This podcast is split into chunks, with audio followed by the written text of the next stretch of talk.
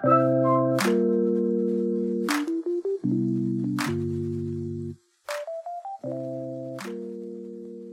gente, sejam muito bem-vindos a mais um podcast. Eu sou o Petiano Otávio e a minha curiosidade é que quando eu tinha uns 4, 6 anos mais ou menos, eu andei no telhado do vizinho.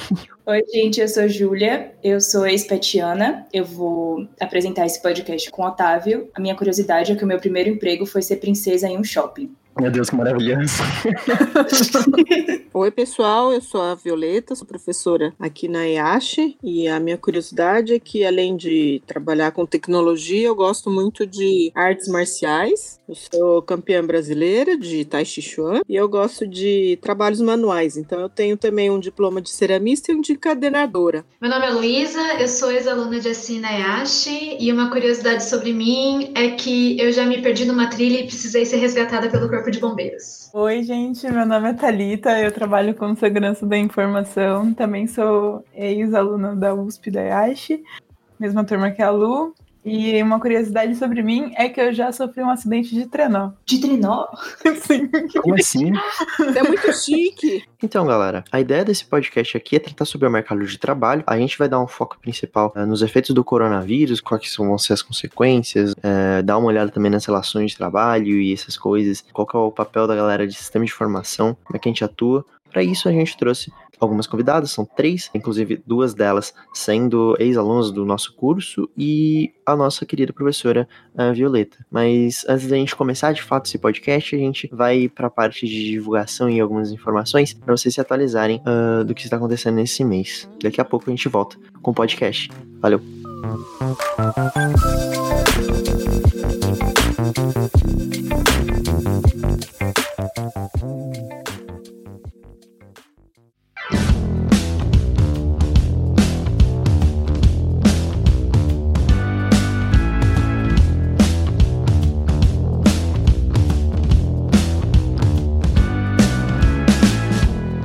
E opa, gente, tudo bom? Olha eu aqui de novo, dessa vez no quadro de recados. E, ah, eu quero fazer um adendo aqui que no começo do podcast meu áudio estava um pouco estourado. Eu já aviso aqui que eu não vou falar muito nesse podcast, uh, então acho que não vai chegar a incomodar, mas já peço desculpas. Bom, mas agora a gente vai fazer um pouco de divulgações do que aconteceu e do que vai acontecer. Quer falar um pouco, Gui? Vamos falar um pouquinho do que aconteceu na Semana de Sistemas da Informação, que a gente falou no podcast anterior sobre e bem, ela foi um tremendo sucesso. A gente bateu recorde de visualização e a gente queria agradecer aí vocês. Muito obrigado por comparecer. E quem não foi, já vai se preparando aí para a próxima SSI. Devido ao sucesso que teve essa SSI online, a gente está pensando em fazer um formato híbrido de online com presencial, talvez no ano que vem. Também foi muito legal, né, Gui? Foi o, o aquele engajamento que a gente teve com o, o chat, né? O chat, principalmente o chat. Sim, mano, foi, foi bem bacana o, o chat lá, o pessoal sempre comentando alguma coisa, fazendo alguma piada besta ou algum comentário. E, tipo, teve bastante perguntas também, né? Acho que a galera também perdeu um pouco a vergonha de, de fazer as perguntas. Quando a gente tinha a questão presencial, é, saiu o quê? Bem menos de pergunta. Bem menos. No chat tem mais coragem, vamos dizer assim, de fazer a pergunta. É, e eu também queria falar que tá rolando Bichos Comp aí, galerinha. Acabou aí a segunda, segunda etapa. Não, não, foi a zero. Aí agora acabou de sair a primeira. Tem mais quantas ainda, Gui? Três, quatro? Não, cinco, cinco etapas. É, vai até o comecinho de novembro. Pra você ter uma noção como é uma competição longa, né? Pois é. E, bem, vamos falar um pouquinho mais das nossas queridas entidades da EASH, começando pelo Code Lab. O Code Lab, ele vai estar introduzindo aí o curso de Python deles, ainda também com a grande joia aqui do nosso curso de Sistemas da Informação, que é o X-Rex. Para falar um pouquinho sobre isso, a gente vai chamar o nosso petiano Alê. Opa, e aí, Gui, Otávio e ouvintes? Eu sou o Petiano Alexandre e também faço parte do USP Code Lab Leste. Neste mês, vamos oferecer o DevLearn de Python. Não, você não está doido ou doido. Falei a mesma coisa no episódio anterior. Ele ainda estava em planejamento, por isso usei pretendemos. Mas agora vai. O período de inscrições começará no dia 5, segunda-feira, e qualquer pessoa pode se inscrever. Não precisa ser de SI ou da EASH. Então compartilhe com seus amigos para ficarem sabendo. E para mais informações, acompanhe nossas redes sociais, facebook.com.br e no Instagram, arroba. E também vai acontecer no dia 17 e 18 o X-Rex, uma hackathon para incentivar a participação de mulheres na área de TI. mas as inscrições já estão encerradas. Iniciativas como essa são muito importantes para tentar balancear a quantidade de homens e de mulheres na área de TI.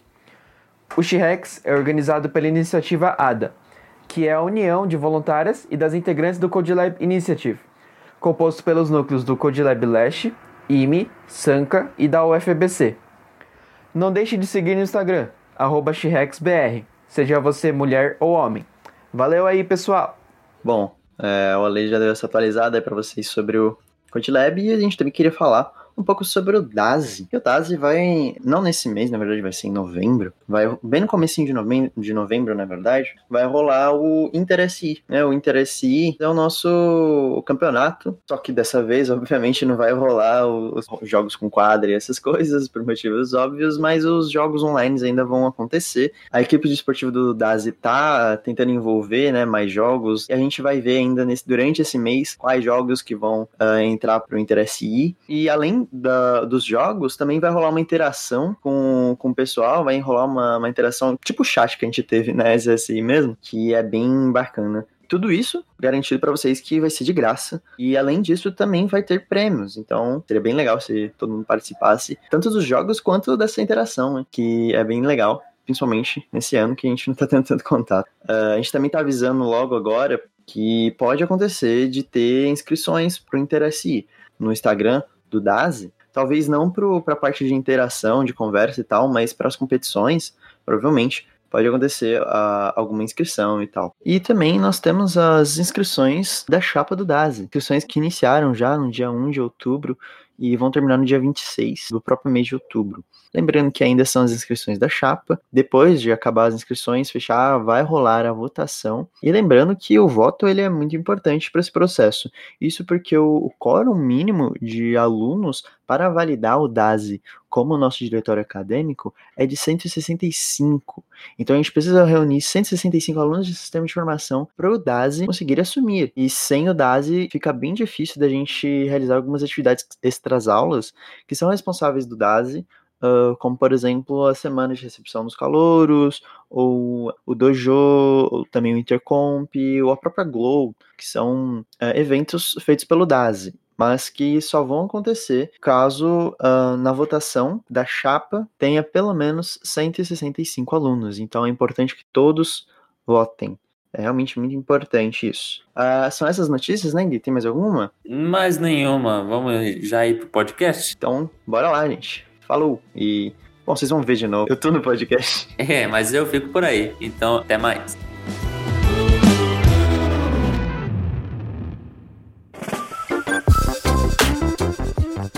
Gente tem duas convidadas, a Thalita e a Luísa, e aqui elas vão contar um pouco da experiência de como foi a carreira delas. Então, gente, oi.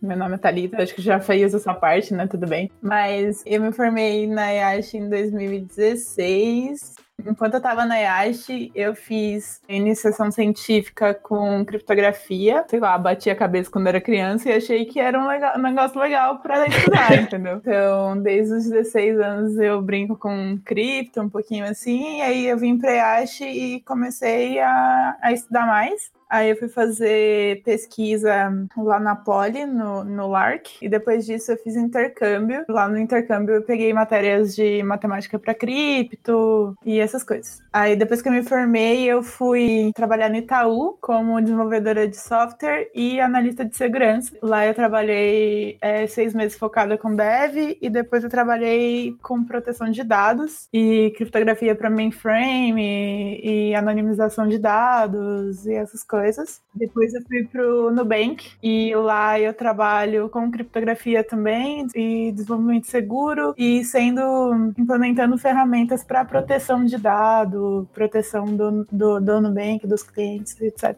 Bom, eu sou Luísa, também me formei na IASH em 2016. Ah, na faculdade fiz várias coisas, participei de dados, de empresa júnior, fiz intercâmbio, fiz iniciação científica.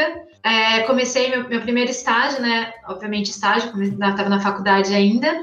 É, eu trabalhei numa empresa de tecnologia, mas eu fiquei mais na parte de vendas técnicas, então, mais de explicar tecnicamente um produto, não tão programação. Acho que eu tenho uma relação bem de amor e ódio com programação, na verdade. Fiquei lá por um ano, depois no fim da faculdade eu fui atrás de um estágio de programação. E aí eu entrei na Alura, que é a empresa que eu trabalho hoje, entrei como programadora. E depois de um ano eu acabou surgindo uma oportunidade para construir a área de RH lá dentro. E aí te tenho esse pezinho na gestão que eu gosto também, gostei da, oportunidade do desafio, e aí segui agora nessa parte de, de RH e de pessoas, gestão aí na, dentro do, do ambiente de tecnologia. Boa, legal. E aí, professor, se você quiser também falar um pouco sobre a sua carreira, apesar de você não estar né, atualmente no mercado, é, se você quiser comentar um pouco por cima. Deixa eu falar então. Eu sou a professora Violeta, minha formação é em administração de empresas, sempre é, com foco na área de tecnologia. Eu fiz o meu mestrado e doutorado em administração também, e além da vida acadêmica, eu trabalhei 15 anos, não, mais de 15 anos, uns 20 anos no mercado, sempre na área de serviços, né? Eu trabalhei numa seguradora, tenho experiência, trabalhei três anos no Japão e passei por algumas empresas depois eu voltei para o Brasil e fiquei, daí sim, fiquei 15 anos na área financeira, é, em banco. E depois de 15 anos eu migrei para a área acadêmica e o meu objetivo maior é trazer um pouco dessa experiência de mercado para a vida dos estudantes, né? Porque muita coisa a gente vê nos livros, na faculdade, na teoria, e às vezes o mercado de trabalho, quando a gente chega lá, não é bem. É, algumas coisas não são tão redondas como a gente aprende na faculdade. Eu queria levantar aqui a bola no, no primeiro tópico. Como que estava, qual era a perspectiva no mercado antes do impacto do Covid? Como é que evoluía o, o mercado de SI? O mercado de tecnologia em si, né? Pré-pandemia estava super em crescimento, assim, é, é uma área super em demanda, é, mesmo antes da pandemia, com o Brasil já numa certa crise, não existia crise para essa área, assim, existem muitas vagas de emprego para para essa área, está super em crescimento. Na verdade, faltam pessoas para o mercado. É, a gente pode traduzir isso como pegando fogo. Pegando é fogo? É verdade como vocês acham que as empresas tentavam atrair e manter os funcionários, assim, principalmente os mais qualificados, os mais capacitados na área de tecnologia? É, eu acho que eu posso falar um pouco como eu fui atraída, né? Bom. E aí a, a, Lu conta como ela atrai, assim. Tipo... a gente tá falando de uma bolha aqui, né? É, acho que é sempre bom é, focar nisso. Assim. Mas para nós que temos esse tipo de, de currículo e de formação, é, eu acho que as empresas elas te atraem de duas formas. Ou elas podem te oferecer dinheiro, e aí tem uma galera que vem com uma malinha mesmo, tipo, olha, tô aqui de presente para você. Olha, não reclamo. É. Ou então elas tentam te atrair com a cultura. Quando a gente tá saindo do, é, da faculdade, às vezes o dinheiro parece que é o melhor, depois a gente vai vendo que trabalhar no espaço que te dá paz também é uma coisa muito, muito importante. É. Mas eu, eu, vejo entre esses dois, assim. É, acho que é, que é bem isso, assim, de modo geral, as empresas estão tendo que se adaptar muito para conseguir é, atrair e segurar essas pessoas, né? Porque principalmente quando é gente boa, é, ela, né, se, se, de modo geral no mercado já falta pessoas de programação, imagine gente muito boa, né? Essas pessoas são super requisitadas. Elas podem escolher onde vão trabalhar. E aí as empresas têm que adaptar uma certa cultura, etc., para entender o que, que é, o que, que essas pessoas veem como importante no, no trabalho para elas conseguirem manter, né? Então vem muito da cultura, que acho que é isso mesmo, acho que até é algo que você aprende quando você vai crescendo. É, no começo da faculdade você quer dinheiro, não sei o que, não sei o que lá, mas depois você vai vendo que dinheiro não é tudo, sabe? O ambiente, a cultura do lugar que você tá vale muito, assim, é, é, uma questão de saúde mental, de qualidade de vida, etc. De modo geral, né, algumas em, empresas que são mais de tecnologia, startups, empresas mais novas, elas já crescem com, elas já iniciam o trabalho delas numa pegada mais dessa de tecnologia e até atraem mais fácil esse pessoal, né? Agora, quando a gente fala de empresas mais tradicionais, mais antigas, elas tinham que, que se adaptar um pouquinho aí. Então, empresas, né, grandes corporações com muitas áreas, dá para ver até que a área de tecnologia dessa empresa ela é um pouco mais flexível, né? Tem algumas políticas um pouco mais não é, menos rígidas assim para comportar essas pessoas, né? Se a gente pensa em áreas mais tradicionais, tem que ser um ambiente um pouco diferente. Então, essa questão da cultura realmente é algo que pega bastante. E acho que tem uma questão de salário também, porque por essa demanda alta, o mercado está oferecendo salários muito altos também. Então, tem empresas que conseguem cobrir, tem empresas que não. E aí, para empresas que não conseguem cobrir, também de novo entra a questão da cultura, né? Que a gente pode segurar muitas pessoas pela cultura. Uhum. Sim. Mas essa questão em específica de cultura, quando você fala de cultura, pode ser bem amplo, né? O que mais especificamente você fala, né? Questão de relação de trabalho, de, sei lá, ir mais formal uh, quando for trabalhar, ou uma questão de, de horário também, né? Um horário um pouco mais flexível. Como, o que, que seria essa cultura? É, acho que tudo isso, assim, horário flexível, questão de for, formalidade, de, de vestuário, né? Porque a pessoa vai ficar na. A gente pega o programador e programadora. O trabalho dessas pessoas é ficar no, na frente do computador qual o sentido dessas pessoas precisarem usar terno, sabe? Não, não faz sentido.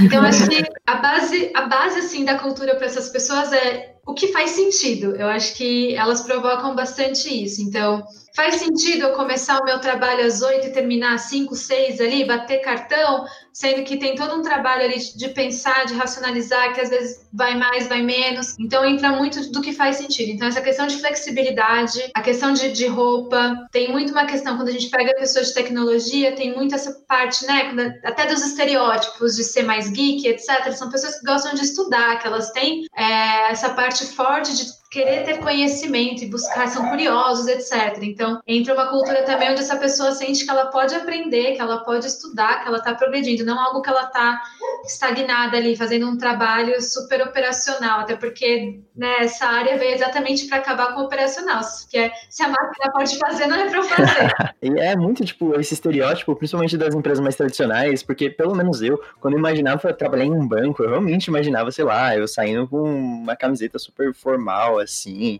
Uhum. E pelo visto não é tão assim, né? É, eu acho que é o que a Lu fala. É, eu já ouvi isso de bastante pessoas que a, a galera técnica ela, ela traz esse sentimento de tipo o que é realmente necessário, sabe? Tipo, é, pô, que nem a Lu falou, é, é necessário que a gente use terno e eu tô numa linha um pouco mais embaixo, eu tô tipo, Sério que eu use sapato? Eu não posso vir. Mas, mas é isso, porque, tipo, é a liberdade criativa, né? É como a gente tá muito acostumado a viver nas telas pretas e pá, a gente não acha que nosso trabalho é criativo. Mas depois você vai para o mercado, é, enquanto na faculdade, eu, eu, diria isso, né? Mas depois que você vai no mercado, você, você entende que a liberdade criativa ela faz todo sentido. E aí a liberdade criativa ela tá em tudo isso, tá? Desde você ter tipo comida disponível ali para não se preocupar com isso, a você ter uma cadeira confortável, porque se suas costas estiverem doendo, você não vai conseguir se concentrar, sabe? Tipo, então são, são detalhes que antes não faziam é, sentido, mas a partir do momento que você tira essa preocupação do, do desenvolvedor, do, do engenheiro, ele, ele tem mais margem para criar, porque ele não precisa se preocupar com essas coisinhas. É, não, eu queria só complementar um pouquinho é, a resposta aí da Luísa, que, é, que também foi um, um, feedback dado aí por uma ex-aluna, que ela, por exemplo, optou pela empresa que ela está, porque além da, dessa informalidade, né, além de ter um, um horário mais flexível, permitiu ela fazer o mestrado tá? Ela negociou, falou assim: não, eu tenho uns horários que eu preciso ir para a faculdade, preciso assistir aula. E além disso, ela dá palestras, assim, ela dá algumas palestras para a comunidade, né? Principalmente de mulheres. Ela tem uma área aí que ela gosta de desenvolver, e isso exige, às vezes, que ela se é, desloque, que ela viaje para poder fazer essas palestras, né? Então, tudo isso ela conseguiu negociar com a empresa. Que numa empresa mais tradicional já é muito mais difícil, né? Você conseguir esse tipo de negociação. É, o que se busca hoje, né? Assim, além do, lógico, que todo todo mundo quer dinheiro, mas essa possibilidade de você fazer as coisas que você gosta de fazer, e isso te dá mais condições de ter mais criatividade, né? Porque se você tá contente, você tá feliz, você tende a produzir melhor. É, tem muita gente que acha, né, que ah, vai ficar dando regalia para funcionário. Gente, não é regalia. e isso é lucrativo para a empresa. Isso, uhum. eu acho que isso é uma parte importante, que às vezes algumas pessoas esquecem. Eu fico meio, não. O pessoal confunde, né? O pessoal confunde. É o que eu falei, às vezes o pessoal vê, tem aquele modelo é, Google, né? Que tem lá uma mesa de sinuca, é, sei lá, um cochilódromo da vida. Mas é, o pessoal esquece que você tem que entregar, você tem tudo aquilo, mas se você não entregar, cara, sinto muito. Tem esse pequeno detalhe, né? Porque você tem um salário bom e tem que justificar ele. É, eu acho que, que, esse é o grande ponto até, né? Porque é você fazer isso, mas não quer dizer, tipo, ah, agora você vai ter a vida boa. Isso é para você entregar muito bem, não é, ah, não, não, estou sendo legal de te dar uma piscina com bolinhas, de, de te dar comida, de te dar etc, para você se sentir em casa. É para você poder ter seus momentos de respiro quando precisar, porque o cérebro dá uma pifada, gente, não tem como, né? Não é um trabalho que eu posso dizer que eu vou começar às oito, terminar às seis e saber que eu vou ser super produtiva durante esse período e depois vai acabar. Não, isso vai ficar na minha cabeça. Durante o dia vai ter um momento que eu vou estar super produtiva e momento que não. Então é para conseguir até dar essas, é, esses respiros e dar uma desligada, né? Que é o né, quem aqui nunca, até na faculdade, nunca é, resolveu um, teve uma ideia de uma parte do EP ali que não estava funcionando durante o banho, durante o sono, etc. Então precisa disso também. E aí isso vai te ajudar a produzir melhor, porque se você está ali no, olhando para a tela o tempo inteiro e não está sabendo como sair, você não vai produzir também. Você precisa dar essa escapada quantas vezes eu não fui pro trampo e aí eu só percebi que não ia rolar. Eu dirigia para casa, sentava, abria o computador e conseguia resolver o negócio só porque eu mudei de ambiente.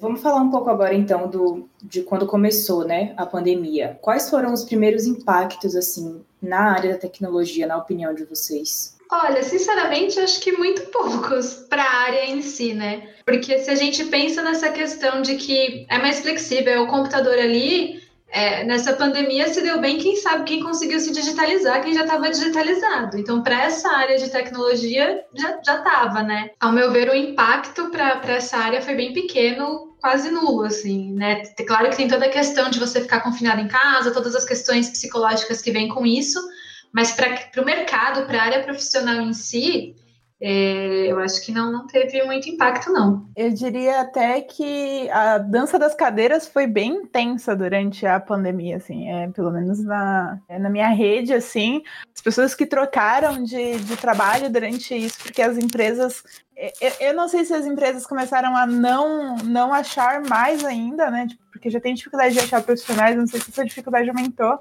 mas muitas pessoas trocaram de emprego porque as vagas, as ofertas ficaram muito boas, assim. Então é uma coisa que a gente até se sente meio assediado, assim, da quantidade de embora.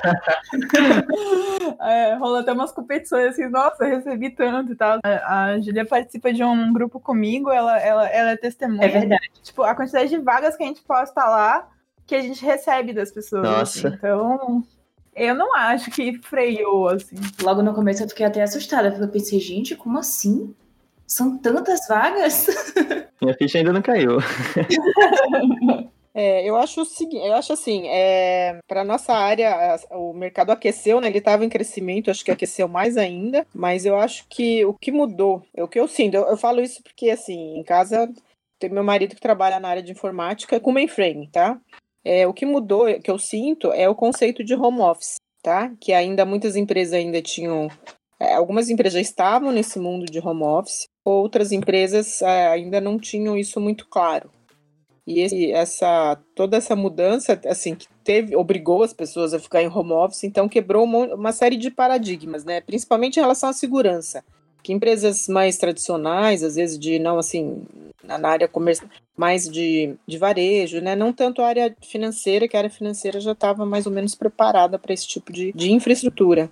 Então, acho que uma grande mudança foi essa. Alguns fatos que a gente percebe é que muitas empresas, principalmente, sei lá, consultorias, elas estão adotando o, o trabalho home office como permanente. Né? É, daí vocês que estão na, na área, no mercado, podem até me dizer melhor, mas assim, a informação que eu tenho é isso, assim, de colegas que estão na área, em consultorias. Qual que é a grande vantagem da, do home office, né? Para as empresas, ela, ela reduz uma série de custos, né? O próprio custo de aluguel, de instalação, de equipamento, enfim, toda essa parte de infraestrutura, é, hoje em dia as empresas pagam para ter essa instalação. Com o home office, eles transferiram para nós, trabalhadores, né, desenvolvedores, programadores, etc., o custo dessa, é, dessa infraestrutura. Então, eu vou dar um exemplo próprio nosso, né? Assim, em casa nós somos três pessoas, tem uma filha adolescente, eu e meu marido.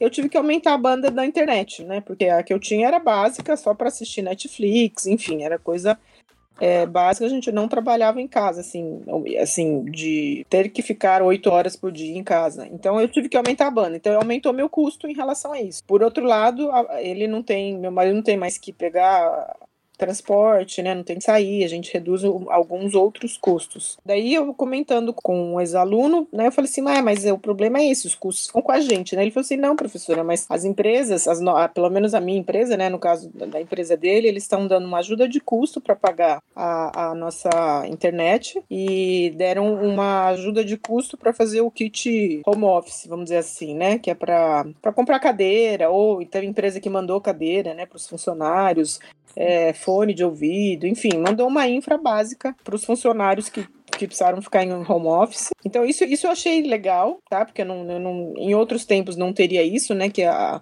o conceito de home office tem já já há um tempo que vem sendo desenvolvido e acho que essa pandemia acho que o principal é, a principal vantagem para nossa área foi que ela alavancou muito rapidamente esse conceito de home office. Então tem essa parte de para a empresa isso está sendo uma vantagem financeira e de infraestrutura. É para o funcionário tem as vantagens, né, de você ter, assim, não precisar se deslocar, você não tem o, custo, o, o custo de de transporte, você não fica lá uma hora, duas horas no trânsito, que é uma realidade na cidade de São Paulo. Mas tem o outro lado que é, também é uma realidade, que nós fazemos parte aí de uma, vamos dizer assim, de uma elite, né, que é uma área que paga relativamente bem. É, então, bem ou mal, a gente tem um mínimo de infraestrutura, assim, num aspecto geral, né? Mas tem, tem o outro lado, né, do pessoal. Eu imagino, eu tenho colegas que têm filhos pequenos, né? Tem mesmo professor, tem uma professora lá na Florianópolis, ela tem duas crianças pequenas em casa e o marido marido e, enfim, ela tem que, a gente tem que se desdobrar para poder dar as aulas, mas daí eu, eu, tenho que cozinhar, eu tenho que limpar e, e assim, minha filha é adolescente, mas quem tem crianças pequenas, as crianças às vezes não entendem, né? É, então, então tem essa dificuldade de infraestrutura e nem todo mundo tem um quarto, assim, um lugar que pode fechar a porta e falar assim, ó, tô trabalhando. Então tem esse, esse isso esse, vamos dizer assim, essa dificuldade que é uma realidade nossa. Nem todo mundo tem uma infraestrutura para estar tá dedicado e poder ficar assim num lugar fechado. Então, é, essa é uma das dificuldades que existem, eu acho, nesse conceito de home office. É importante trazer de que o que a gente vive não é o mundo ideal do home office, né? A gente está vivendo no confinamento, então né, no momento que a gente está num pós-pandemia, onde a vida lá fora está normal, o home office é você poder fazer o seu trabalho de casa, mas você ainda vai sair, você ainda vai ver gente, você ainda vai fazer outras coisas. E aí a gente tem essa, até essa sobrecarga, porque a gente está ficando em casa o tempo inteiro, trabalhando tudo aqui. Então, muita gente acaba, né? Algumas pessoas olham torto para o home office porque acham que esse cenário atual que a gente tem é o home office. E não é bem assim. É, mas eu concordo super na questão de infraestrutura, né? Principalmente quando a gente fala na, na cidade de São Paulo. Um monte de gente mora em apartamento super pequeno. Tem gente que está tendo que trabalhar na sala, na cozinha ainda. Se tem um companheiro uma companheira que trabalha também, eles têm que ficar dividindo. Se os dois estão fazendo chamada, videochamada, tem que estar tá falando. Então, uma aposta é talvez até que as casas no futuro já comecem a ter realmente um espaço de trabalho, um escritório, vire padrão, assim, pro, pro home office. É, porque quando meu marido trabalha, eu tenho que sair da sala, porque ele fala alto, gente.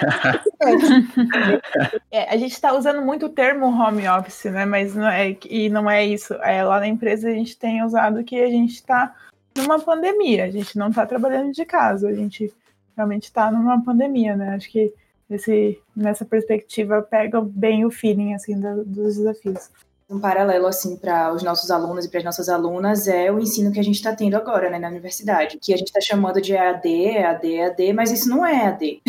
isso é o ensino emergencial à distância, mas é emergencial, assim. A gente não se planejou para isso, os professores também não, a própria universidade também não, né? E é um paralelo do que está acontecendo com o que a gente está falando aqui nas empresas, né? A maioria das coisas, pelo menos aqui do PET, é tudo adaptado, sabe? É. De, de coisa que a gente tinha, por exemplo, o BXComp, o Competec, foi tudo, foi tudo ah, manipulado ali pra gente botar pra EAD, né? não é EAD, né? Fazer ensino assim, improvisado por causa da pandemia. Acho que o único curso que a gente fez que foi 100% planejado para ser EAD foi o curso de Python que a gente fez lá em agosto. É, mas até mesmo os eventos que são adaptados para a realidade remota, eles perdem um pouco, né, da, da, do, do que tinha. Por exemplo, a gente está fazendo muito meetup online, a gente está fazendo todos os summits online, essas coisas assim.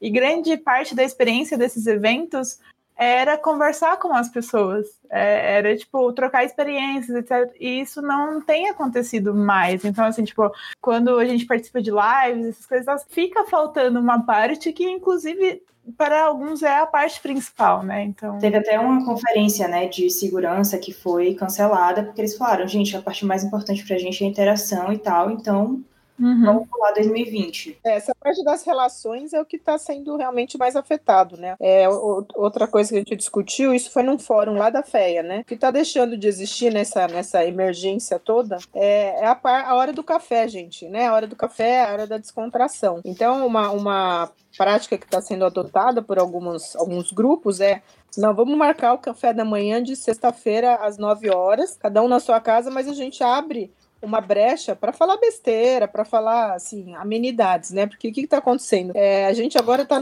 na frente do computador só trabalhando, só falando coisas sérias, só, só, sei lá, estudando, né? Então tá faltando essa parte social, principalmente na onde já existia, tipo, a Luísa conhecia a Thalita, né? Então a gente consegue manter aí uma relação, mas se você, se você não, não conhecesse, nunca viu, a gente faz a reunião, depois acaba nisso, né? Você não, não cria os laços, né? Que é justamente esse ponto aí do congresso aí, né? Tem a questão de, tipo, assim, é, não sei vocês, mas eu não aguento mais ficar na frente do computador. não importa o contexto, assim, tipo, as pessoas vêm e falam, tipo, não, vamos fazer um café, né? Que é tipo essas uhum. reuniõezinhas, ou vamos fazer um happy hour. Eu falo, queridos, não.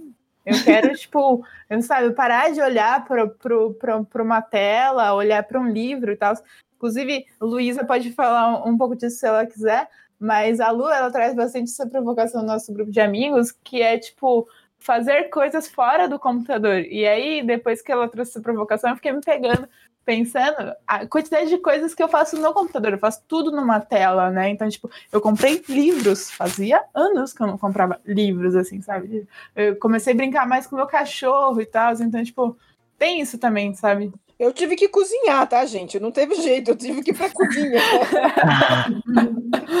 isso, é, isso é muito verdade da tela, né? Cansa e a gente tenta, a forma que a gente tem agora de fazer, de socializar um pouco é, é, é pelo computador, mas aí, né, eu também senti uma overdose de tela, né? Porque eu trabalho na frente do computador o tempo inteiro eu não programo no meu dia a dia, mas eu faço um monte de reunião, então eu fico realmente focada no computador o tempo inteiro. Se eu vou querer falar com os meus amigos, também é no, na frente do computador. Se eu vou fazer exercício, é seguir alguém também na frente de uma tela. Então, a gente até na, na empresa que eu trabalho, a gente cria alguns eventos, né, para trazer essa socialização do trabalho, porque realmente tem esse ponto que às vezes você está cansado, você quer tirar uns 15 minutos, você vai ali na cozinha, na copa, toma um café, conversa com quem está ali, dá uma descontraída. Hoje não tem isso, né? Até uma época na empresa a gente fez, a gente tentou, gente, vamos tomar um café, entra nessa chamada. Mas vem muito isso, tipo, eu não aguento mais tela. E eu tô no mesmo da Tati, assim, antes eu tinha o meu Kindle, ficava é, lendo livro ali no digital também. Aí o que eu mais senti falta foi o 3D, de realmente poder pegar no livro, de ler o livro, de ficar olhando para pro, pro horizonte, assim, sabe? Então, cansa muito isso. E o socializar não é o mesmo, o mesmo realmente. É aquilo, né, gente? Saudades ver gente em 3D.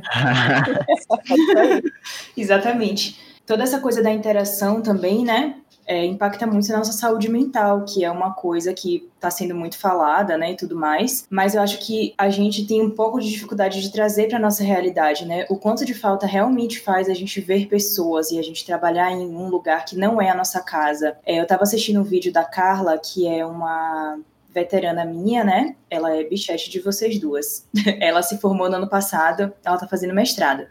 Aí ela lançou um canal no YouTube que ela fala sobre gerenciamento, ou ela falou num vídeo, né, sobre gerenciamento de tempo, e ela fala sobre as trocas de contexto no nosso cérebro, que são muito mais difíceis, né? Por exemplo, eu cheguei, acordei de manhã, vou assistir uma aula. Beleza, aí eu tô, entre aspas, na faculdade. Aí depois de tarde eu vou querer estudar um assunto que é estudo, mas que não é da faculdade. E isso é uma troca de contexto, né? Porque é um material diferente, é um método diferente. Aí você vai trabalhar e que na vida pré-pandemia era muito mais fácil, né? A gente tinha o transporte público ou a gente tinha pessoas diferentes trabalhando com a gente, a gente conseguia fazer essas trocas. E agora é a gente sentada no mesmo lugar, no mesmo computador em tudo é igual. E aí é muito mais difícil fazer isso. Sim, isso tem muito, assim, acho que por mais, né, é claro que São Paulo tá longe de ser o ideal de você gastar uma, duas horas para ter que ir ou voltar da faculdade, do trabalho, etc, mas eu sentia muito isso, eu demorava cerca de 40 minutos para ir voltar do trabalho, e ainda acho que é pouco para os padrões de São Paulo, mas era um momento que eu realmente podia me desligar, trocar de contexto, estou saindo da empresa, estou voltando para casa, e agora não tem isso, né, então eu até tento, agora eu tô numa casa que tem um pouco mais de espaço, tem tem um cômodo específico onde eu uso para trabalhar, mas essa não é a realidade da maioria da população. E mas mesmo assim, eu posso estar no meu quarto trabalhando ou num quarto específico, eu dou um passo, eu não tô mais, mas não, não foi o suficiente para trocar, né? E isso causa uma exaustão mental muito grande, assim. É, eu, eu, sinto, assim, desde o começo da pandemia, teve toda essa flexibilidade no trabalho, etc. Mas eu acho que eu nunca me senti tão exausto, assim, mesmo já tirei alguns dias de folga, vem fim de semana, vem feriado, passa dois dias eu tô exausta de novo. Não, assim. é, esse negócio do cansaço é absurdo, assim. Eu tirei uma semana de férias, que era o que, que dava para tirar no contexto que eu tô vivendo. Exatamente por isso. Tipo, eu já trabalhei dois anos sem férias nenhuma e tava, tipo, tudo de boas. Mas agora, vivendo quatro meses nesse contexto, eu precisei de férias, assim. Foi... Você não tem mais fim de semana, né, gente? Porque pelo menos tinha fim de semana para espairar. Agora você não sai de casa. É, exato. E, é, e eu, eu acho que, tipo assim, um, pelo menos para mim, é, essa questão da, da criatividade, ela flui muito mais quando eu tô em casa. Sempre foi. Quando eu precisava criar alguma coisa que era muito densa tecnicamente, que eu precisava de estudo e etc., é, é muito mais fácil em casa, porque é, é, como a eu também sou privilegiada de ter um, um, um cômodo apenas para trabalhar. Então eu tenho uma luz enorme, blá, blá, blá. E só que é muito mais fácil você ficar muito mais horas trabalhando, assim, tipo, e como meu trabalho e meu estudo são, são em, em, campos muito parecidos um do outro, é, parece que eu estou trabalhando sempre, assim, se, não importa se eu estou no contexto de trabalho ou se eu estou no contexto de estudo. É, é, como é o mesmo, é, parece que eu estou 12, 15 horas só trabalhando, assim. É, agora tá na moda, tá, né, o termo, não sei se já ouviram falar de mindfulness não sei se vocês ouviram falar, que é o, que é o lance da atenção plena, né? O que, que acontece, né? Hoje em dia a gente, então, além de ficar o dia inteiro na frente do computador, a gente tem o celular, tem o WhatsApp que fica lá apitando, tem as redes sociais. Então, o que, que acontece? A, a nossa capacidade de concentração está muito limitada, porque a gente começa a ter muita coisa no mesmo device, né? No mesmo contexto, e a gente acaba. O que, que acontece? A gente acaba não se concentrando. A gente está aqui na tela, estamos conversando, mas daí aparece lá uma mensagem no WhatsApp. Hoje mesmo, na aula, eu tive. A, o pessoal que estava na minha aula, né? tive que parar porque estavam entregando comida e meu marido está trabalhando, eu não podia sair para buscar, né? Eu tive que responder a mensagem lá pro entregador: ó, deixa na portaria. Então a gente fica assim, a gente está multitask, né? A gente está fazendo muita, muitas tarefas, mas assim, qual que é a, a deficiência que a gente está tendo com essa situação toda? É justamente a capacidade de se concentrar numa coisa só. E a criatividade precisa, a gente precisa disso para ser criativo, né? Se, se você está com a mente muito carregada, você acaba não conseguindo abrir espaço para criar. Então, o que, o que está trabalhando agora, esse é um conceito relativamente. É, quer dizer, o conceito já existe há muito tempo, né? Mas agora está mais em, em, alta por conta de tudo isso.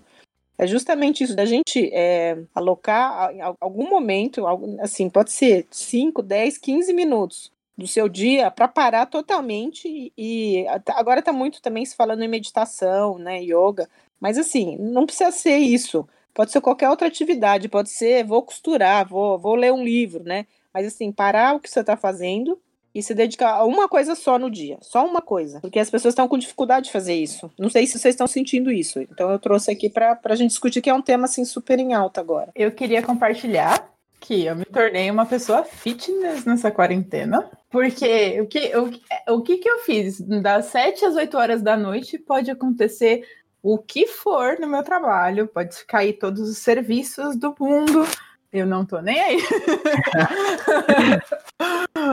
eu vou fazer exercícios. É, e é absurdo, que é exatamente isso que a, que a Violeta falou. Tipo, é, não tem tela, não tem nada. E eu fico lá só ali me concentrando nos exercícios. E assim, tipo, tem sido um escape absurdo, assim. Tipo, eu nunca vivi isso antes na vida. É muito interessante. É, realmente, essa relação aí de pra a gente manter o, a sanidade mental, né, pelo menos, isso me lembra de um dado que eu tinha até pesquisado, que era da Organização Mundial da Saúde, que o nosso país, Brasil, tem o maior número de pessoas ansiosas do mundo que são cerca de 18,6 milhões, que é mais ou menos 9,3% da nossa população.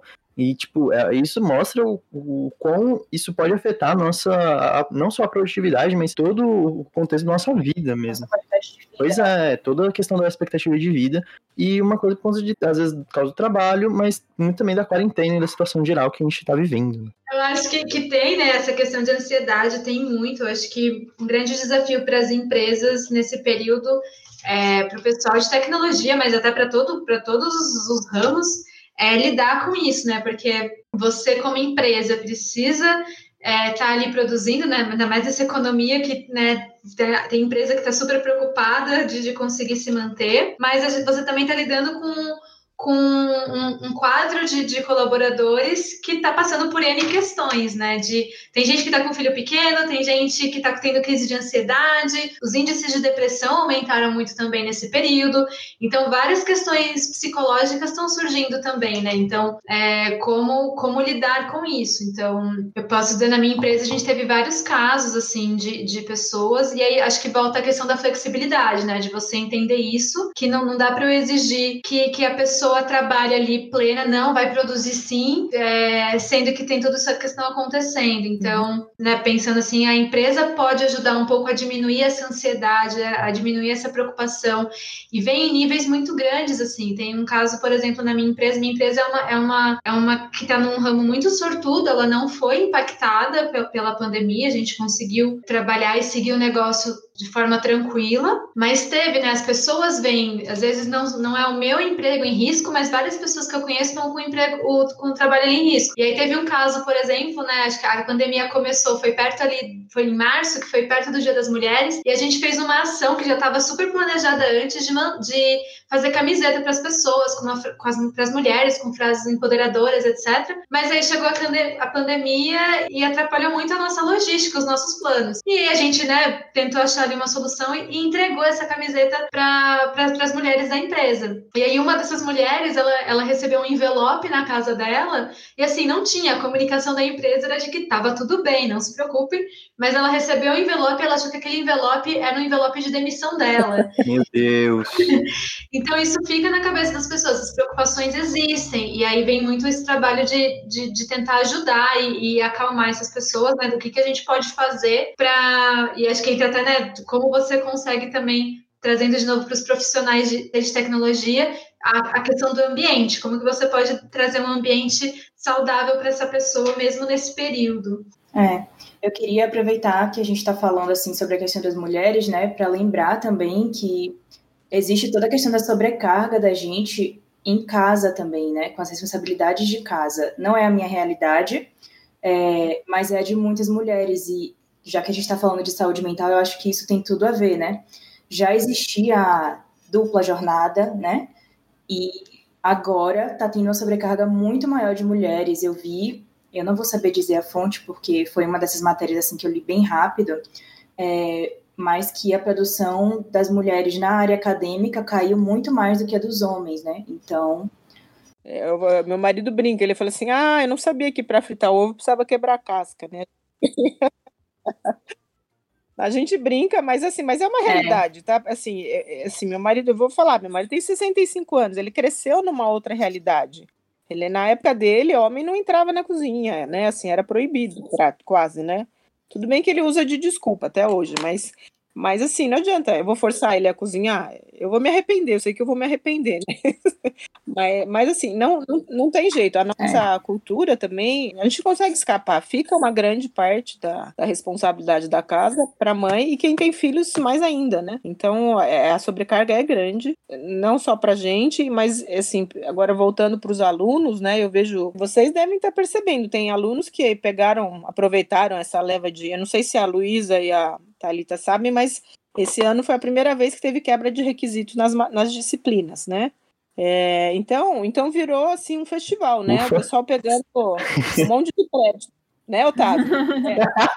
A gente pegando 10 então, assim. só que assim, a, a, como é que assim, eu falei, é complicado você ficar quatro horas na frente, né, do computador, né, não, é, agora, com toda essa sobrecarga, assim, é uma loucura. Eu não sei que fim que vai levar esses alunos. Pode ser que eles passem um monte de coisa, mas assim, é, é, eu, eu tenho quase certeza que assim o aproveitamento vai ser baixo, porque vai ser um, uma assim uma correria para poder acabar as disciplinas, mas assim o, o, a estafa mental vai ser muito grande, né, em termos de tarefas e tudo, e nem todos os professores entendem isso, né? É. Eu me preocupo muito com isso também, né? Várias pessoas vieram perguntar assim, na minha opinião, e eu falei, gente, vai com calma, não é a última vez que essa matéria vai ser oferecida na EASH, pode ter certeza. Vai continuar sendo oferecida nos próximos anos, você vai ter chance.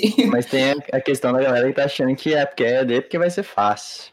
É. Aí, aí já, ah, vou acabar com essas matérias aqui que eu nunca passo, vamos ver se agora. Eu, eu me preocupo muito com a saúde, assim, né, dessas pessoas, porque até que ponto, né, vale a pena você fazer isso, mas também ficar com a sobrecarga enorme, não conseguir fazer outras coisas, acumular um monte de tarefa, isso me uhum. preocupa bastante, assim.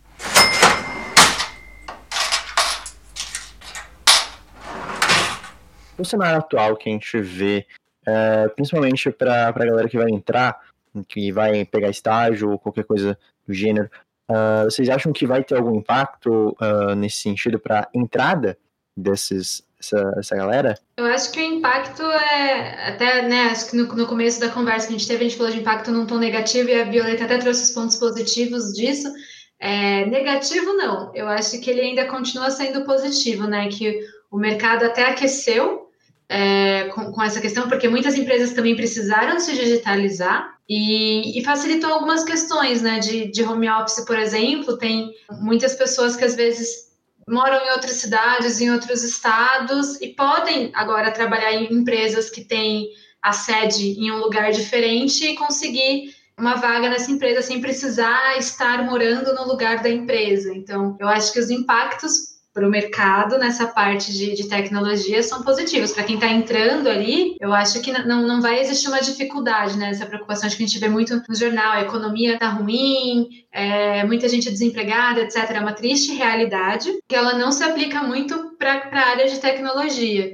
Então, para essas pessoas, se elas estão preocupadas, se elas vão conseguir estágio, etc., é, principalmente a gente está falando, falando da bolha de estudantes da USP, é, é, algo que não precisa, não precisa se assustar, tipo, meu Deus do céu, não vou conseguir nada, assim, tem, tem realmente muita coisa e muita vaga, Berto. Sim, eu diria, na verdade, que teria até um aumento, não, não sei, não sei o quão grande, porque algumas empresas já viviam o mundo digital, já estavam consolidadas e tal, teve um pequeno congelamento nas vagas, ou, ou tá olhando com. Não é mais aqu aquela questão de tipo, ah, contrato todo mundo é bom que aparece na minha porta e tal.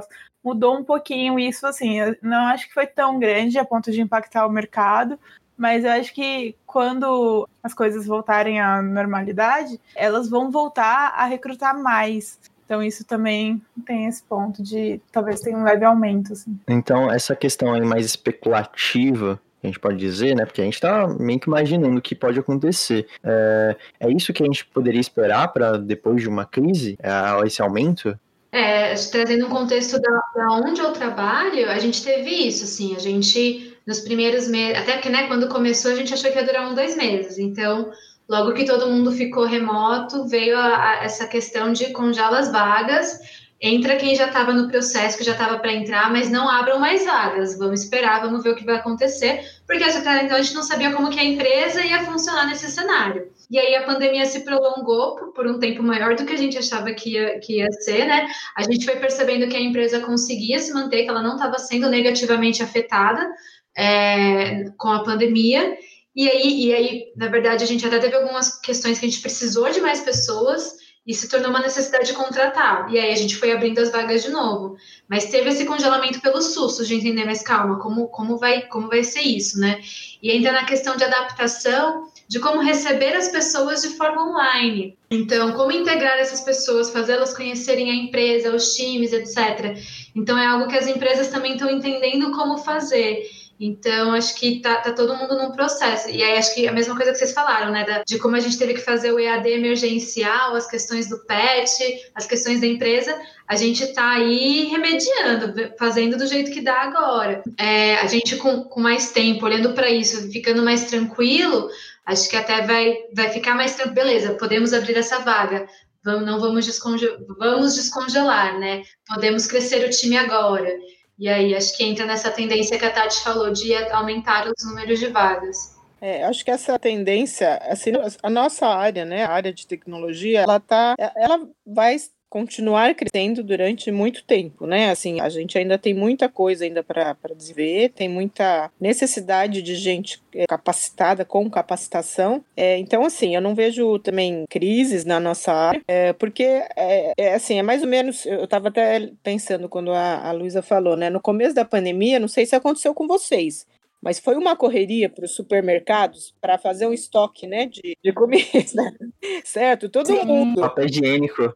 Aquele surto de papel higiênico, até agora. É, o papel higiênico foi ridículo, né? A gente falou assim, mas não dá desinteria, né? Mas enfim. ai, ai. Mas, mas, assim, mas assim, a, a, gente teve uma preocupação de assim, qual que era o nosso medo? De ter desabastecimento de comida, né? Comida, papel higiênico, o que seja. E o que, que aconteceu? Com o tempo a gente percebeu que não teve esse problema de desabastecimento, então a gente está mais tranquilo, né? Agora, se tivesse tido realmente problema de desabastecimento, imagina como estaria hoje, né? O mundo, como é que estaria, né? Então, então assim, agora voltando para nossa área, é, tem falta de profissional no mercado.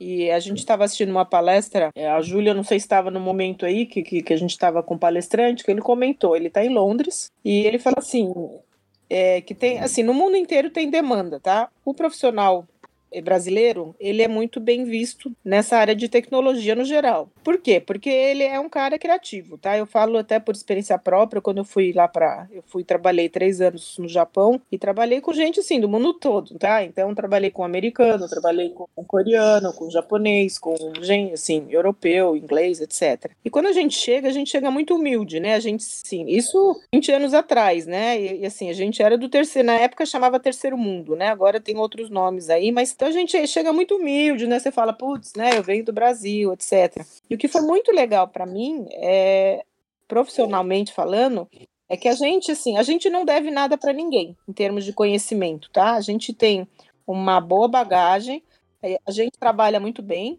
tá? Isso no geral, tá? E, e a gente tem uma vantagem em relação a, assim, aos americanos, aos caras que a gente acha são, vamos ser, os, os, tops, né, na área que é americano, mesmo os europeus, tá? Que eles não têm. Os americanos não têm isso. É a criatividade e a flexibilidade que a gente tem. O brasileiro é muito flexível e muito criativo, tá? E isso é valorizado. Quem é da área sabe disso. É, por quê? Porque eu dou um exemplo assim, o americano, ele assim, ele é muito bom, tipo assim, se pega um cara de Java, o cara assim detona o Java, mas é, pede para ele trabalhar com outra linguagem. Eles, eles são inflexíveis. Ele fala assim: não, eu sou especialista em Java. Você quer um especialista, sei lá, outra tecnologia? Não é comigo. Tá? E, e, assim, né? Então eles são muito, a gente chama assim by the book, né? Assim, eles seguem muito, eles são muito bons, sabem em profundidade aquela coisa, e eles, e eles não são muito flexíveis, flexíveis, tá? E, então isso é reconhecido no mundo inteiro. Então o, o, o, que, o que me chamou a atenção foi que ele falou o seguinte, assim, assim, cara, aqui em Londres tem demanda, então você não precisa ser muito bom para conseguir emprego na área de TI. foi isso mesmo, né? Eu lembro, ele falou que ele conhece várias pessoas assim que não são muito boas, mas que têm um emprego, que ganham, assim, não ganham bem, muito bem, mas que ganham um salário ok, conseguem viver ali na média e que vão provavelmente continuar sendo assim, porque tem muita vaga, tem muita oportunidade, então. E o cara, assim, é ok, entendeu? É. E tem o outro lado, né, que, que a gente falou, assim, do, do emprego, tem muita gente se mudando, né, pro interior, pra praia, para trabalhar de lá agora. É, essa do interior sou eu. Eu estava em São Paulo e aí minha, minha, família mora no interior e aí quando eu vi que a pandemia ia durar por muito mais tempo, eu larguei meu apartamento e, e voltei para casa da, da, minha mãe e voltei para o interior para essa qualidade de vida um pouco melhor, assim. E acho que bem isso que a Violeta falou, né, de, de que é, é triste, mas é verdade. Você não precisa ser muito bom para entrar na área de programa para conseguir um emprego na área de programação. E, e o mercado às vezes está é, tão em necessidade que tem empresas que topam, tipo, se você tem um interesse, etc., elas topam te contratar e, e te formar, sabe? Fazer você aprender. Tem, tem várias que, que entram em, em parceria com lugares que ensinam tecnologia para desenvolver esses funcionários. Assim. Então, é realmente um mercado muito em alta e que precisa muito de profissionais. Mas o recado é assim: seja bom. É. Você pode conseguir emprego, vai ter um salário ok ali, mas para você realmente crescer na área, você precisa ser bom. Para ter essa oportunidade até de ir para fora, etc., aí você precisa ser bom. É porque são mindsets diferentes, né? O mindset europeu, ele é, ele é essa questão de tipo assim, eu não vivo para o meu trabalho, né? Então, se eu ganho o um mínimo ali que dá para eu viver, tá tudo certo, não preciso me esforçar mais. É, é, é muito isso, assim, e é muito louco a gente shiftar para esse mindset, né? É, a gente não, a gente é mais faca na caveira, né? Tipo, trabalho que Olha aqui como eu sou muito boa, eu mereço uma promoção. Exato, é, é, é, porque são, são mercados diferentes. E é como a Lu falou, tipo, se você não for bom, você vai ficando para trás. Acontece muito, tipo, por exemplo, é, é, eu e a Lu, a gente tem um grupinho de pessoas que se formam com a gente. Aí a gente vai vendo as pessoas evoluírem. E é, isso é muito legal, gente. Isso é uma coisa muito legal de ver depois vocês se formarem. Vocês vão ver. E se você não, não continua, tipo, estudando e fazendo as paradas e se esforçando, você vai ficando para trás, assim, naquele grupinho. Se para você tudo bem, porque você tem outros objetivos de vida, é isso aí. É importante você ser feliz. Mas se não, você vai vendo essa diferença. Continuem estudando, é, pessoal. Acho que é, esse é o é recado. É não deixem de estudar. Não precisa ficar tirando certificação, que não serve para nada. Brincadeira. Ai, maravilhosa.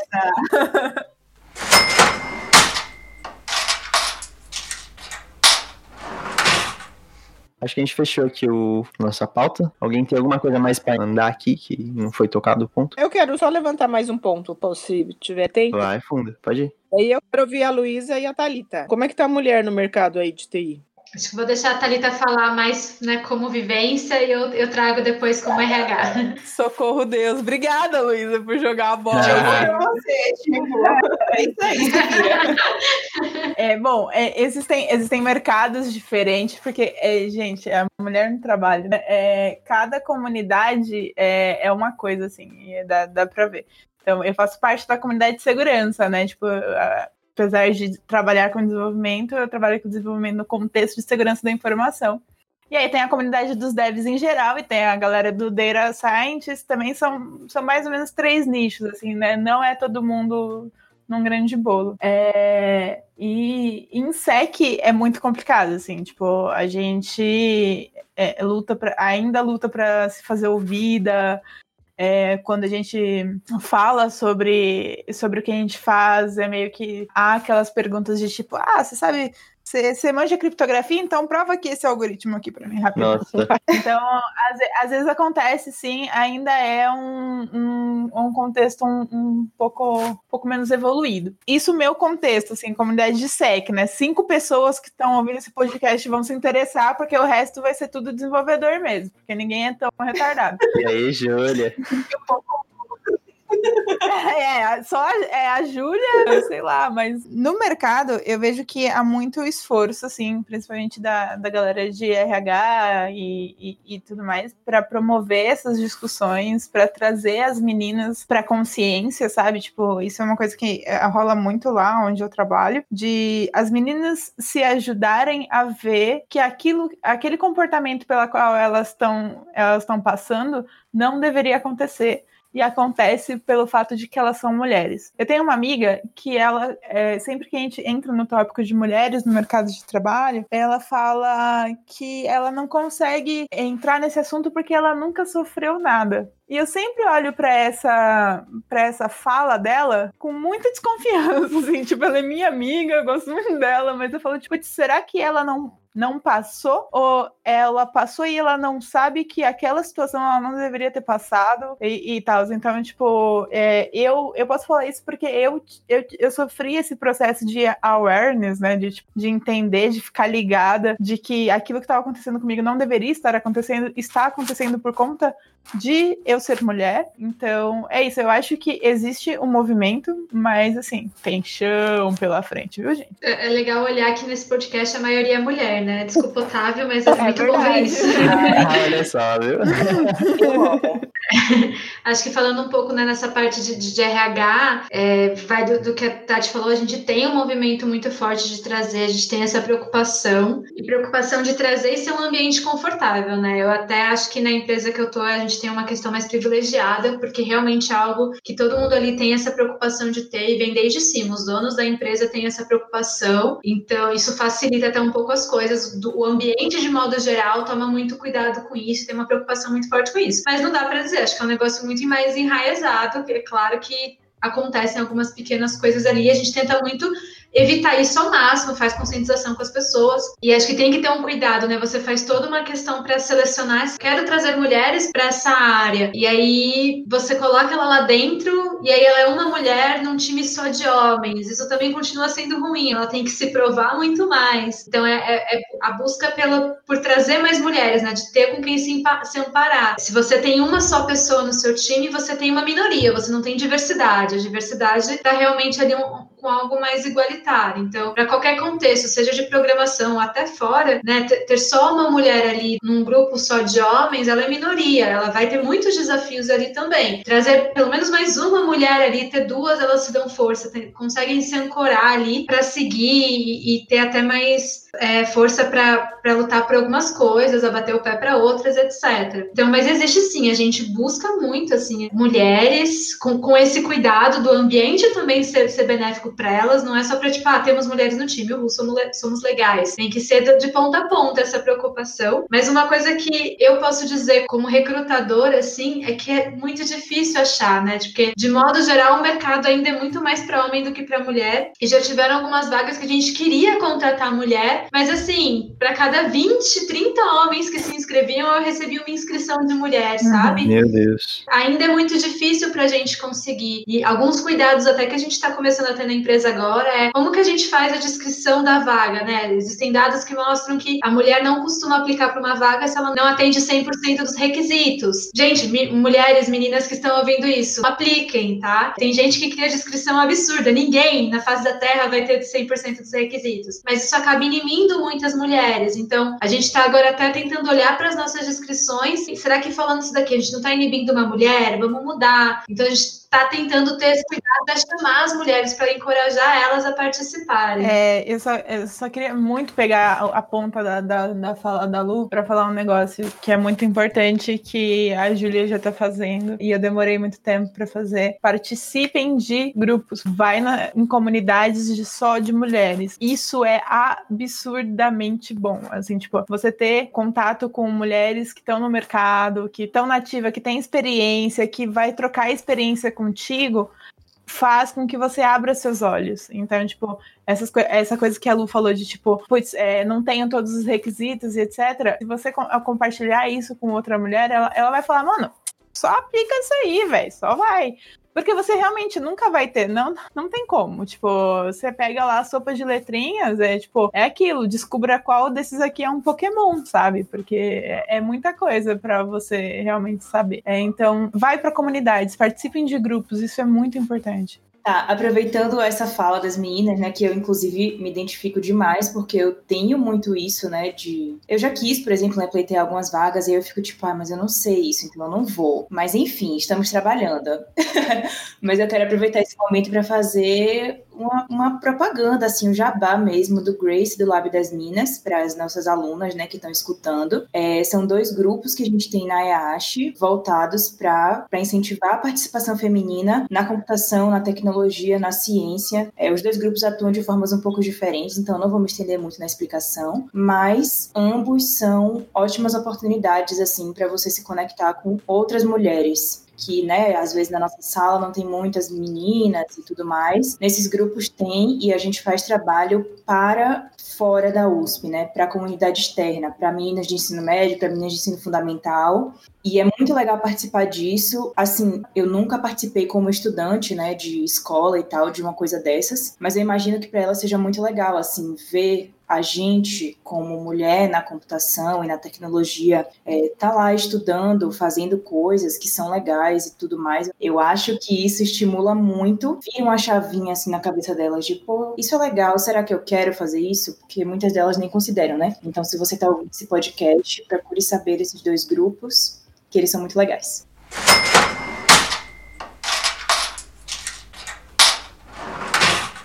Agora, pra gente encerrar, eu peço para que vocês façam as divulgações de vocês.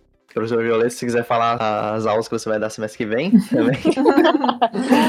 Esses os alunos sabem, né? Minha área é de gestão de TI, e então as disciplinas é, que, eu, que eu ministro normalmente estão ligadas à gestão. Então é FSI, Fundamento de Sistemas de Informação, Introdução à Administração para Computação, é, Prática e Gerenciamento de Projetos e Governança de TI são as principais disciplinas. É uma coisa que eu acho importante destacar é que é uma área que muitas vezes os, os devs, né, o pessoal que é mais técnico, às vezes torce um pouco a cara. Mas uma coisa que eu costumo falar em aula e agora tem gente aqui para confirmar ou não, né? Falo muito o seguinte, né? É que vocês provavelmente serão contratados pelo seu conhecimento técnico, pela faculdade que vocês estão fazendo, certo? Mas muito provavelmente, quando vocês forem demitidos de algum cargo, provavelmente vai ser problema de relacionamento ou algum problema de comunicação. Dificilmente você vai ser demitido por conta do seu conhecimento técnico. Então o recado é isso, né? É assim, é, tem um lado que a gente tem que dar importância é justamente essa parte das relações entre as pessoas, né? Então, saber se portar, saber se comunicar e saber passar para frente, né, as coisas e entender as pessoas. Obrigada. Aí façam matéria com a professora Violeta. Não comigo, mas é, mas dê importância para essa parte de gestão que é importante. É, eu acho que faz, é, importa muito sim, tá? Eu acho que é claro que a gente precisa do conhecimento técnico, mas hoje até de modo geral, falando como RH, as, as empresas se preocupam muito mais até com a questão da cultura, do comportamental, porque o técnico é fácil de ensinar, né? Assim, claro que tem a sua profundidade, não estou querendo subestimar o conhecimento, mas o técnico você pode aprender, você estuda, você vai atrás. É muito mais fácil ensinar uma pessoa a parte técnica do que ensinar a parte comportamental para ela, a parte de relação. Então, as empresas olham muito para essa questão de relacionamento que você tá, e mesmo se você é, um, é tecnicamente muito bom, quando você for entrar no mercado, mercado, você vai precisar passar esse conhecimento, você vai interagir com pessoas. Então, essa questão de, de, de relacionamento é bem importante, sim. É claro que eu tenho né, meu viés, porque eu troquei programação por pessoas. Mas mesmo assim, eu acho que, que vale muito sim. Não, mas eu, eu posso confirmar a fala da Luísa, mesmo sendo uma pessoa técnica e lutando para não virar manager. Ô, gente, como é difícil não virar manager nesse mercado. Eu acho que o que a porta de entrada é, é, a questão técnica, mas o que faz você voar mesmo na carreira é a habilidade de comunicação. Assim, eu, eu, se fosse escolher uma, eu diria é essa, assim, de você aprender a ser claro nas suas ideias, a ouvir o outro, a ser empático. Você também pode fazer terapia, que acho que ajuda. Pô, é bem importante. Mas é muito, muito, muito importante, gente. Quando, quando eu olho para colegas de trabalho que não saíram do lugar, é, normalmente é a parte comportamental. Tipo, é muito provavelmente, são raros casos que eu vejo que é tipo assim, a pessoa tá feliz onde ela tá e ela não quer alavancar mais na carreira para não ter mais compromisso, porque, sei lá, ela gosta do, do life balance dela do jeito que tá ali e beleza. Mas assim, é raridade esse caso. Quem quiser, às vezes, entrar em contato para falar de carreira, esse tipo de coisa, eu sei até que na faculdade eu, pelo menos, tive muitas dúvidas e conversei com muitas pessoas que me ajudaram muito para saber o que eu queria, que fazia sentido para mim, me darem dicas. Então, é, acho que meu contato está aí. É, LinkedIn, eu não sei se é um negócio muito de RH agora, ou se o pessoal usa mesmo, mas é, meu LinkedIn, ou sei lá, Instagram, Facebook, acho que hoje em dia qualquer lugar é lugar. Mas é o meu nominho, né? Se vocês estão ouvindo, mas é Luísa com S, é Aguirra. Então podem me procurar, às vezes se acharem interessante conversar, querer, sei lá, trocar uma ideia de carreira, etc. Acho que, que é bom. E se for para fazer um jabá, eu acho que depois eu até peço comissão lá pro chefe, mas bom, eu trabalho na Alura,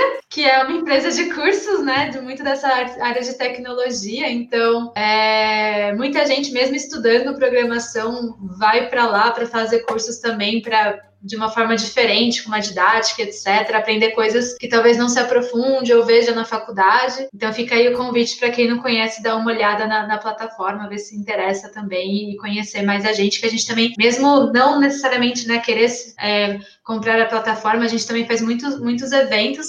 Bom, a gente está tendo nessa época de pandemia várias lives, vários eventos de imersão que são gratuitos, então acho que pode ser bem legal também para conhecer é, questões e, e, trocar experiências aí de tecnologia. O meu arroba é Tali Rodrigues e o ozinho do Rodrigues é um zero. É, você joga isso no Google, você vai achar tudo. Instagram, LinkedIn, Twitter, tudo é nesse arroba. Pode falar comigo. Ou se vocês quiserem falar com a Júlia, ela tem até meu WhatsApp, assim, então tá tudo certo. É verdade. E eu tô sempre, sempre à disposição, gente. É, se vocês me seguirem no Instagram, vai ser story. Eu ofereço stories de, de pet, né? Vocês vão sempre ter agraciados com o meu cachorro. Você falou pet. Não, não, não pet. Não, é coruja, É é, cachorro mesmo, não tem uma coruja. Vocês vão conhecer o JPEG, que é um cachorro ultra fofo. Ultra fofo e puto, eu não esqueço o nome. Mas eu também sempre estou divulgando o trabalho das outras meninas, é, as lives que, que a gente participa, porque viramos blogueirinha nessa quarentena, e os eventos e coisas de SEC, se vocês são pessoas que têm é, curiosidade sobre segurança, eu estou sempre à disposição, porque eu sei que não é uma comunidade aberta, não é uma comunidade acessível, então eu estou aí para tirar as dúvidas. E de Clojure, né? Quem programa em Clojure? Nem, nem sei o que é. Clojure é uma linguagem de programação, gente. Pois é, é isso aí. Três pessoas programando isso. Você e mais duas pessoas. É, todo mundo que eu conheço aqui pra Gloom Enclosure trabalha no Nubank. Ai, meu Deus. Se saber programar, já tem vaga garantida no Bank, é isso? Ah, cara, já tá ali, ó. Só, só assinar aqui rapidinho o contrato. É isso, galerinha. Siga a gente nas redes sociais do PET, é, é arroba PETSI, EASH. Tudo que a gente vai postar, seja podcast, seja curso que a gente sempre lança, é, ou abriu alguma inscrição para alguma coisa, a gente vai postar por lá, tá? A gente faz divulgação também de outras entidades, então prestem atenção na nossa rede social, porque lá é o centro da nossa divulgação. Curtam as coisas também, porque é importante curtir pra gente ficar feliz, pô, tão peixando feliz. Enfim. Queria agradecer a participação da Luísa, da Thalita e da Violeta. Muito obrigada por terem aceitado o nosso convite. Foi muito legal gravar com vocês. Maravilhosas. Obrigada pelo convite. Foi muito bom esse podcast, gente. Parabéns. Obrigada pelo convite, foi muito bom conversar com vocês também. É verdade. Luísa, obrigada pelo convite, vocês também. Enfim, Tchau, gente. Valeu, Até a próxima. obrigado. Até o próximo podcast. Valeu, Tchau, gente. tchau.